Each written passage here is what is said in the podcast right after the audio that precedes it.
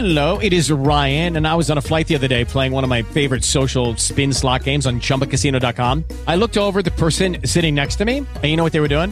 They were also playing Chumba Casino. Coincidence? I think not. Everybody's loving having fun with it. Chumba Casino is home to hundreds of casino style games that you can play for free anytime, anywhere, even at 30,000 feet. So sign up now at chumbacasino.com to claim your free welcome bonus. That's chumbacasino.com and live the Chumba life. No purchase necessary. VGW Group. Void were prohibited by law. See terms and conditions. 18 plus.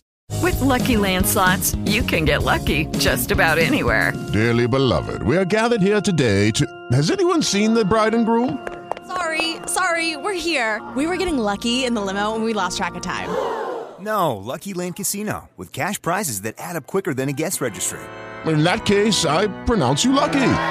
Play for free at LuckyLandSlots.com. Daily bonuses are waiting. No purchase necessary. Void where prohibited by law. 18 plus. Terms and conditions apply. See website for details.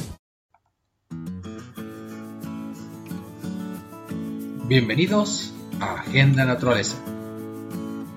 Juntos por un mundo sustentable.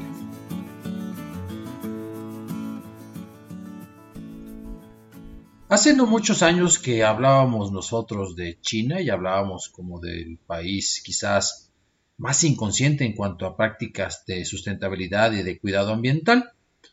Eso se ha terminado y se ha terminado prácticamente desde hace casi ya 15 años. El camino que ha ejercido aquel país eh, en busca de prácticas menos contaminantes, ya no digo por conciencia internacional o por una ética compartida con los demás países y el cuidado del planeta, sino por el cuidado de su propio país, por este también relacionada con enfermedades que la misma contaminación, el cambio climático este, produce en sus eh, ciudadanos, en los trabajadores chinos, etcétera, pues han constituido yo creo que la razón fundamental y avanza más rápido, porque al ser un país autócrata, pues eh, hay que generar menos consenso, negociaciones, tomas y dacas y demás. Al punto de que quizás la mayor estación de energía solar generadora de electricidad pues se está construyendo por etapas ahorita en la región desértica de China. Eh, es la región desértica de Kubuki, que en alguna época se le llamó el Mar de la Muerte.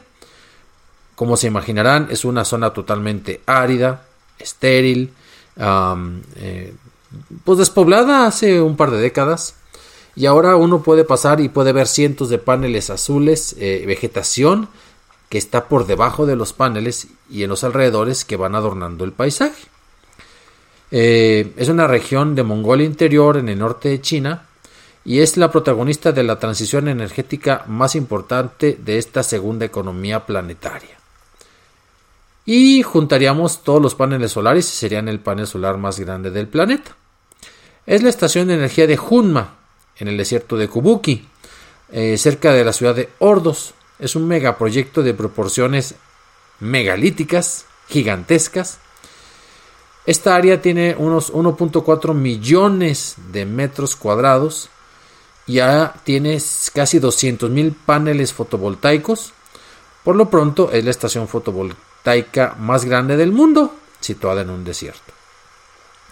Ahorita ya tiene 11 mil millones de euros de presupuesto y es un eh, despliegue enorme de trabajadores, de mantenimiento, de cuidados, de científicos. Al final de su creación, eh, al 100%, tendrá 16 gigavatios de capacidad y bueno, será capaz de enviar 40 mil millones de kilovatios por hora de electricidad a Pekín, a Tianjin y a Hebei. Eh, más de la mitad de esa energía será limpia, o sea, no es un proyecto unívoco que tenga solamente la cuestión solar. Vamos a verlo más adelante. Eh, se está construyendo ahora por etapas, está en la fase inicial. Ya se construyó eh, la primera estación con capacidad de un gigawatt y pues se espera que en cuestión de un año más ya tenga 8 gigawatts de energía solar, 4 gigawatts de energía eólica y 4 gigawatts de capacidad eh, de carbón de baja contaminación. ¿Por qué lo hacen de esta manera? Porque pues si hace poco viento se compensa con el carbón y si el sol eh, está por ejemplo con las nubes pues entonces van a entrar eh, esos gigawatts de carbón de poco eh, de poco contaminas de poco contaminante pues es decir es como tener el soporte ese, esas 4 gigawatts de generación todavía con métodos fósiles es solo un soporte para cuando tanto el viento como el sol impidan una producción óptima porque recuerden que la electricidad pues, literalmente tiene que producirse para consumirse básicamente en el instante.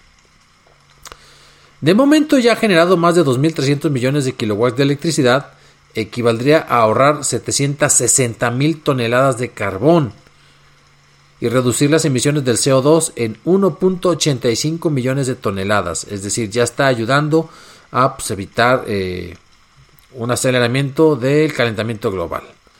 Ahora, ¿Qué pasa? Pues como con otras empresas que llegan, trastornan el ambiente, cambian el estilo de vida de los ciudadanos, no siempre para bien. Habrá que hacer las entrevistas, pero eh, el proyecto trae eh, también una promoción de la gobernanza ecológica del desierto y en todo caso si se busca es que el impacto sea de mejoras, llevando energía verde a la población y a las industrias locales. ¿Y por qué no? bueno, repoblando de una forma gradual y sustentable las zonas áridas y generando ingresos para los residentes locales, que no se conviertan solamente en limpiadores de espejos, en limpiadores de instalaciones, en veladores de grandes granjas solares, porque de hecho eh, está diseñado para que cada celda fotovoltaica, eh, fotovoltaica esté a una distancia de la siguiente y a cierta altura, y uno puede llevar por debajo chivos y ovejos, ovejas, puede eh, sembrar, porque la cantidad de sol que se atraviesa entre una, una, celda y otra es suficiente, y entonces están generando, digamos, este pastizales por debajo de esas granjas, lo están probando y funciona, ¿eh? Entonces también ayudan a bloquear el viento y sobre todo en lugares desérticos eso ayuda a que las plantas crezcan y a que las plantas también puedan completar su ciclo de vida. Bueno, a estas alturas, 2023, China ya es el líder mundial en producción de energía renovable. Desde hace 10 años que esa tendencia continúa y a pesar de que precisamente el 2022 solo crecieron 3%, desde que se murió Mao Zedong es el año en que han crecido menos, pues eh, ellos no van a cejar tampoco en este tipo de cuestiones ecológicas. Y bueno, pues hay que tener en cuenta que la fabricación de acero y cemento del país es la mitad de la producción mundial, o sea que si se proponen construir algo, lo logran. Así como vimos que en 15 días construían todo un hospital para enfermos COVID y que pues, en una época llegaron a construir ciudades enteras y puentes pues donde no vivía nadie esperando que la gente se fuera a vivir, que finalmente no pasó, pues ese gasto energético inútil pues ahora lo van a optimizar y afortunadamente eh, pues eh, van en camino de ir reduciendo sus emisiones de efecto invernadero. Buena noticia para ellos, buena noticia para el mundo. Esto fue Agenda Naturaleza. Nos vemos en la próxima entrega.